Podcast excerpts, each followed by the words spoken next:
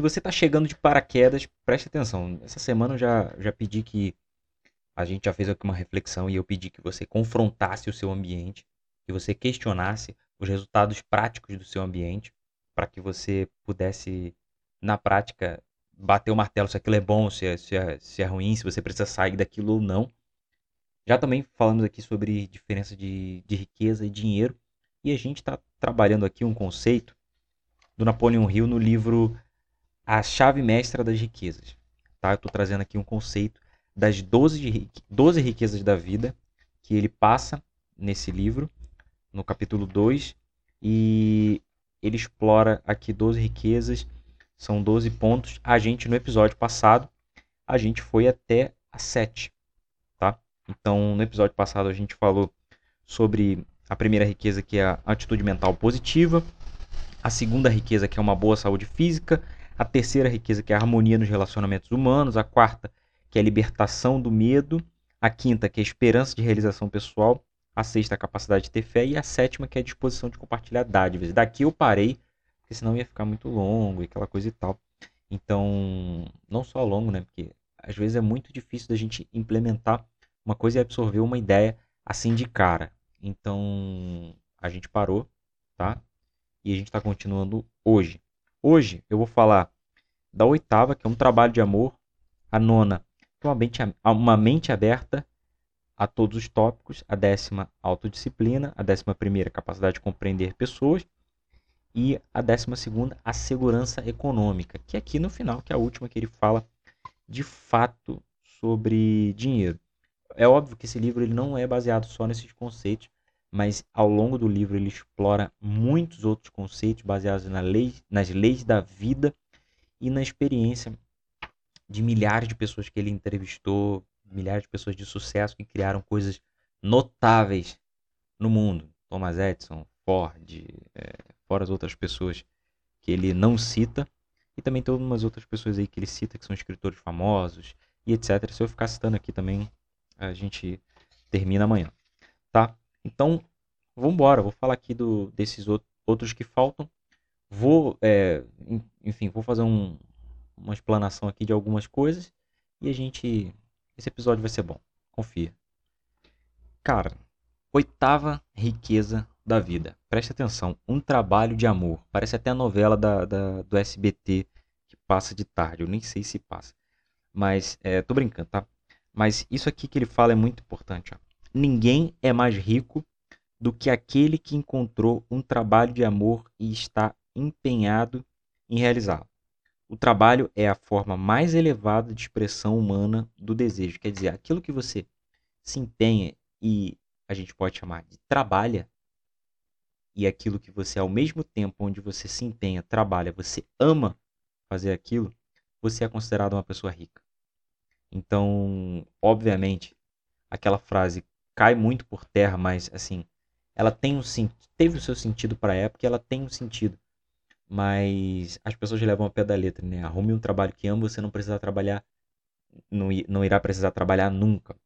E a gente sabe que isso é uma, uma, uma, uma, uma frase que diz, que quer dizer que você vai amar o que você está fazendo.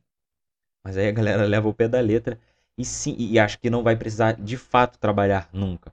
Não, você ama alguma coisa, você está empenhado, aquilo vai exigir trabalho. Todo resultado exige trabalho. Então você vai exigir, é, aquilo vai exigir de você um trabalho, mas você vai fazer um trabalho de amor.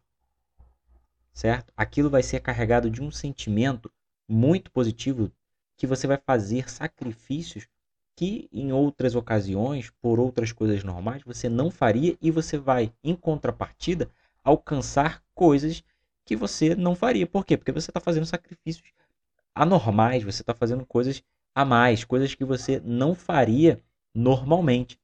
E aí, cara, o objetivo disso vai ser, é, é, é, vai ser justamente cumprir essa missão. E, e eu acho muito legal as pessoas que encontram um trabalho de amor, de fato, sabe? É assim, geralmente é uma demanda é, humana, uma necessidade humana sabe? Você sanar uma causa, você lutar por uma causa que de fato é merecedora, que de fato tem uma necessidade, que de fato, é, é, sabe? pô, isso é, isso é maravilhoso. E você alcançar os resultados daquilo, isso é maravilhoso. A nona riqueza da vida. Preste atenção isso aqui. Hein? Uma mente aberta a todos os tópicos. Ele diz assim: a tolerância, um dos maiores atributos da cultura, só é expressa pela pessoa com a mente aberta a todos os tópicos em tempo todo. E só quem tem a mente aberta se torna realmente educado e, portanto, preparado para receber as maiores riquezas da vida. Quer dizer, a mente aberta a todos os tópicos, você consegue é, ver algo e respeitar aquele algo, independente se você concorda, se você convive, se você gosta ou não. Se você vai atribuir isso para sua vida é uma outra questão. Mas a pessoa que tem a mente aberta, de fato, ela consegue observar, consegue tolerar, obviamente. Você vai fazer o quê? Você tem uma coisa que não está no seu controle. Enfim, não influencia na sua vida, é uma opinião de alguém, é uma atitude de alguém e etc. Você vai tolerar. Se você é uma pessoa mente aberta, você vai tolerar, mesmo você não concordando muitas vezes. E aí, é, você se torna uma, você é uma pessoa educada ao ponto de que mesmo aquela pessoa com aquela determinada opinião, atitude, que você não perca o controle e parta para ofensa, para agressão verbal ou para o que quer que seja, certo? E, e assim, isso é uma riqueza. Nos tempos de hoje, pós-política, pós-pandemia, pós-polarização, pós o caramba que a gente tem visto aí na internet, você ter uma mente aberta a todos os tópicos, ser educado, respeitoso. Isso não significa que vá aceitar isso, eu não estou dizendo isso. Mas ser uma, ter uma mente aberta a todos os tópicos é de fato uma riqueza. É de fato uma riqueza. Olha, o 10 ele é muito importante. Assim, todos são importantes, obviamente, todos estão interligados entre si e constroem um, um pensamento, uma filosofia de vida. Né? Mas o décimo é a autodisciplina. Quem não domina a autodisciplina nunca se tornará mestre. Preste atenção. Você lembra do, do terceiro, aliás, do quarto, da quarta riqueza, que é a libertação do medo? Para você ter autodisciplina, e é uma coisa que eu venho buscando há muito tempo, tá? Eu, eu não sou um cara indisciplinado, mas eu, eu, eu tenho minhas, minhas lutas contra distração, contra foco. Todo mundo tem aquela coisa de, às vezes, você acorda mal e tal. A autodisciplina faz a gente é, superar todas essas paradas. Acordou cansado, o maluco acorda a mesma hora, dane-se. Acordou gripado, é a mesma hora. Levantou e fez as coisas. É, autodisciplina é assim, cara, fazer independente daquilo que você está sentindo. Isso, cara, isso é, um, isso é quem domina isso é riquíssimo. E quem domina isso, obviamente, é liberto do medo. É uma pessoa, uma pessoa liberta do medo é uma pessoa autodisciplinada. Por quê? Uh, geralmente, quando a gente vive pelo medo, vive através do medo e, e o determinado medo norteia a nossa vida, a gente é limitado pela circunstância. Então, quando acontece alguma coisa fora do nosso do nosso radar ou uma coisa fora do esperado, o, o nosso medo já, enfim, a gente tem crise e etc. E aí a autodisciplina não flui. Então, para que a gente seja rico em autodisciplina, a gente precisa ser, é, nesse caso, pobre de medo, né? Mas a gente precisa ser liberto do medo.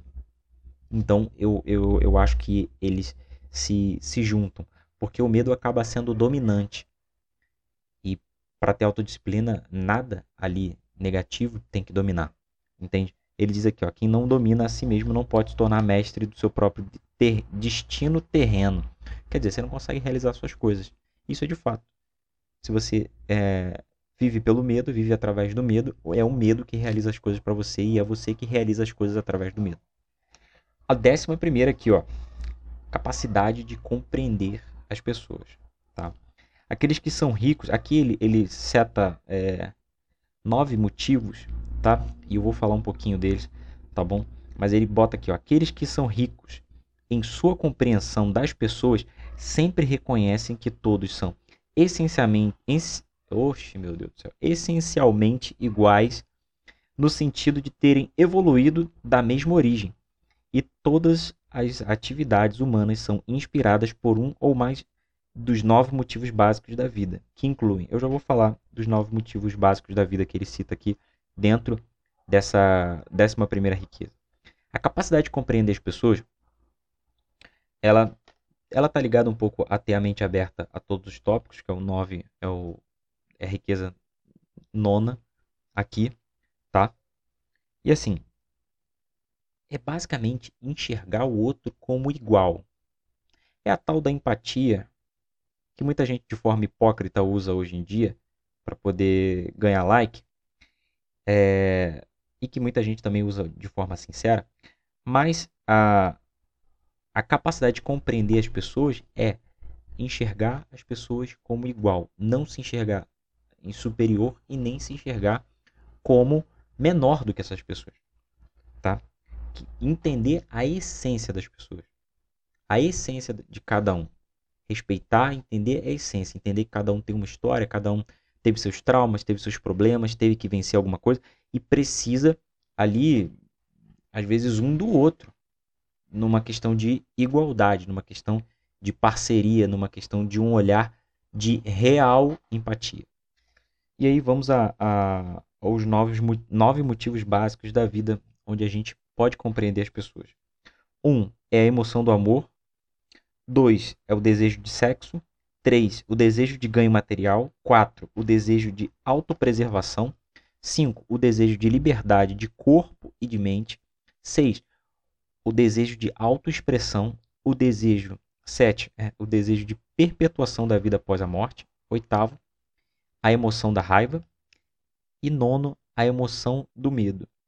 Então, são esses são os nove motivos, motivos básicos da vida, tá? Ele diz assim, ó, quem compreende o que motiva os outros deve primeiro compreender o que o motiva. Então, então é, se, se desses nove tópicos aqui não é questão de você ter um ou outro desejo. Não, você tem todos todos esses desejos básicos da vida, tá?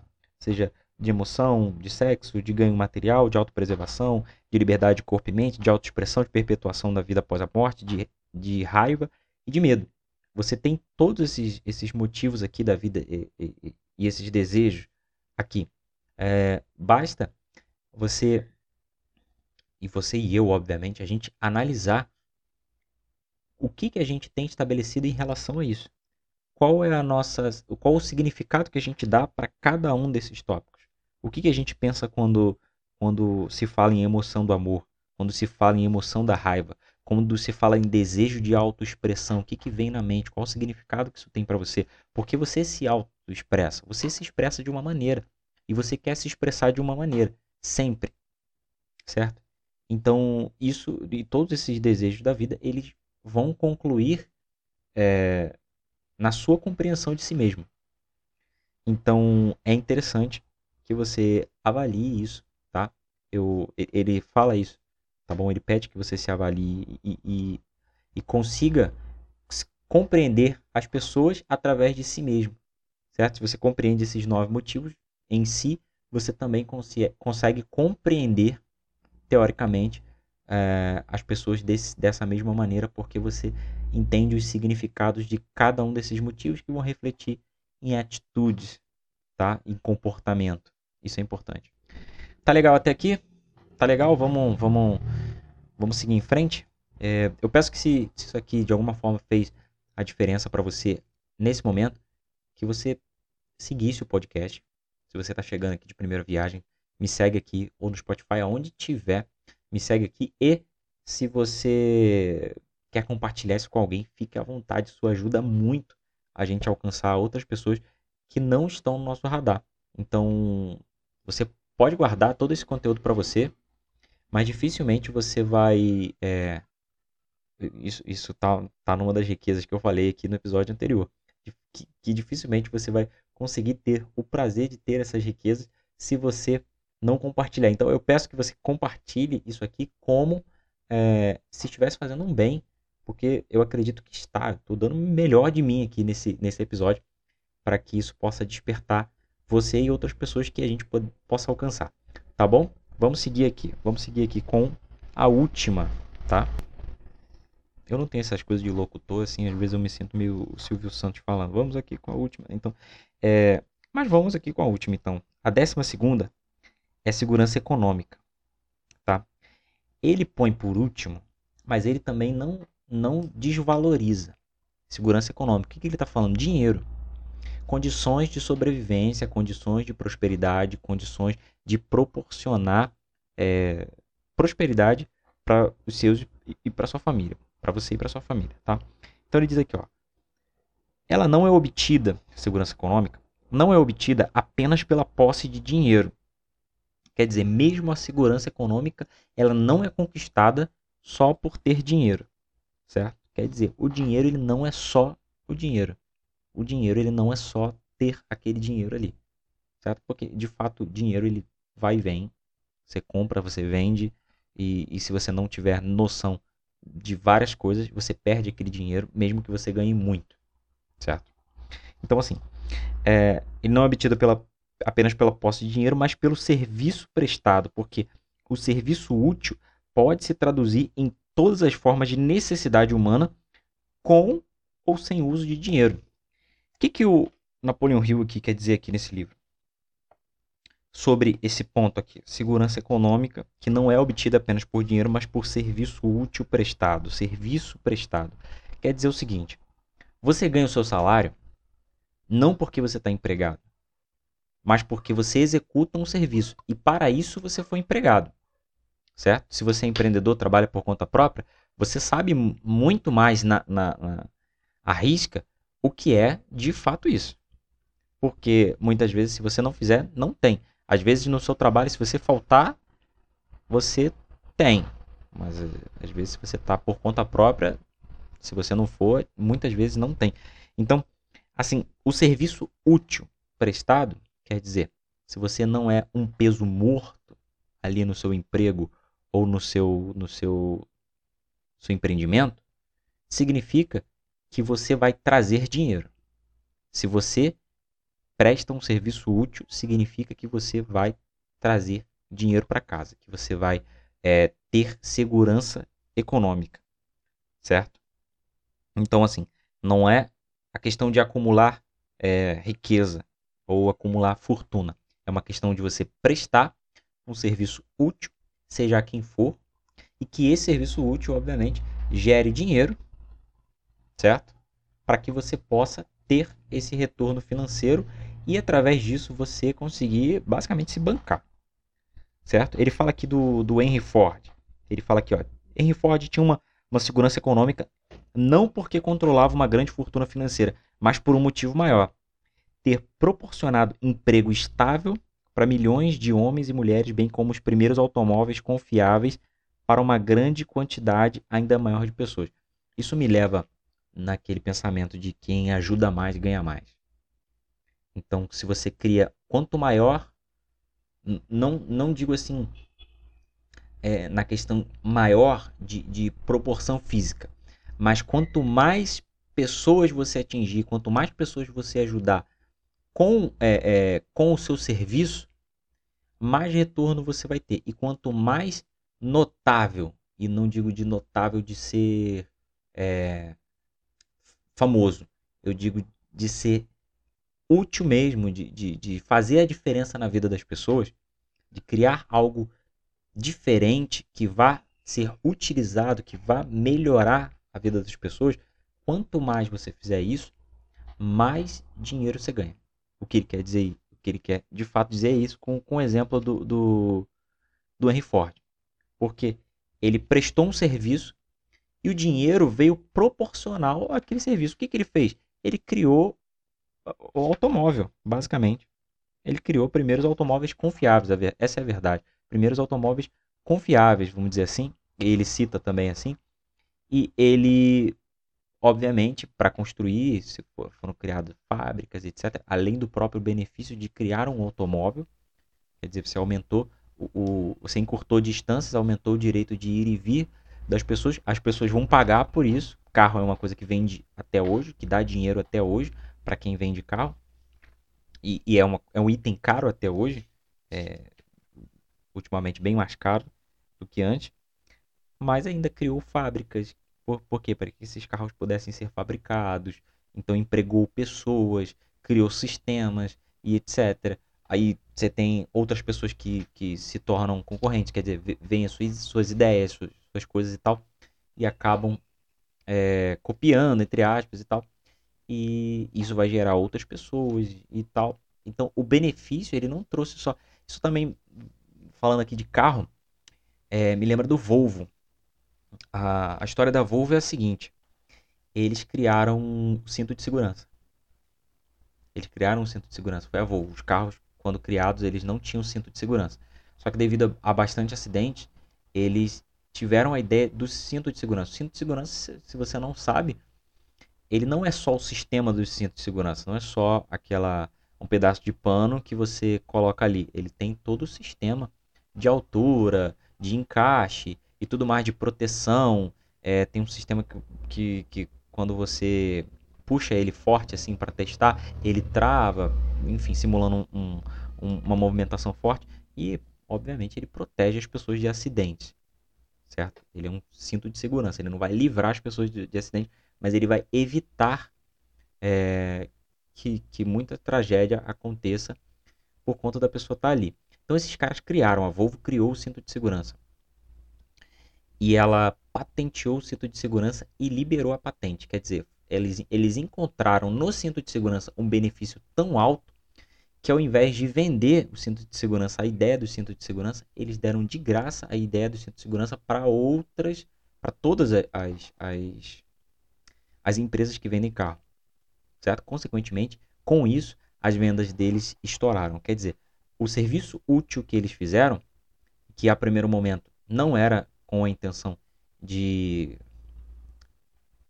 de gerar, gerar dinheiro através disso, mas por conta deles também terem é, algo monetizável, algo que trouxesse dinheiro para eles, fez com que é, os serviços deles bombassem e fez com que aquilo, é, é, além deles se tornarem muito mais conhecidos do que já eram, eles vendessem muito mais. Então, isso é interessante, porque é proporcional. O serviço útil monetizável que a gente cria, ele é proporcional ao dinheiro que a gente traz para casa quando a gente causa um benefício na vida das pessoas. Já finalizamos as 12, tá? Em dois episódios. Eu disse que se eu fizesse um ia ficar muito punk de compreender. Porque são realmente conceitos. Se a gente for levar a, em conta, existe muita gente pobre hoje em dia. E não de dinheiro, mas disso aí. Tá? Disso aí. Sim, tem gente rica e que, e que tem esses, essa, essas riquezas também? Tem. E se, se você colocar no papel legal, as pessoas que são ricas e têm essas riquezas, elas são ricas porque têm essas riquezas e não o contrário. Tá? Então, assim, amanhã eu quero compartilhar um, uma ideia muito massa que eu estou desenvolvendo com vocês. Tá? Eu quero muita participação de cada, cada pessoa que me ouve aqui, cada pessoa que, que me ajuda aqui. Eu quero agradecer também, é, porque sempre tem gente que dá feedback, que pô, compartilha, que manda mensagem mesmo, assim, eu disse, não precisa elogiar, sabe? Não precisa chegar e ficar, ah, foi muito bom, foi muito bom, não sei o quê. Só me fala onde é que eu posso melhorar, tá? Só me fala onde é que eu posso melhorar. E eu agradeço sempre a galera que está fazendo isso, mesmo quando eu pausei um, momento, quando eu precisei resolver algumas coisas e eu voltei, sempre a galera, pô, tal, volta assim, tal, faz isso, faz aquilo, sempre sugerindo ideias. E eu agradeço sempre tá bom? Então assim, tamo junto, eu aguardo vocês amanhã, tá? Compartilhe isso com alguém. Sério, compartilhe isso com alguém. Eu acredito que isso aqui vai fazer a diferença na vida de alguém. Tá bom? Tamo junto até amanhã.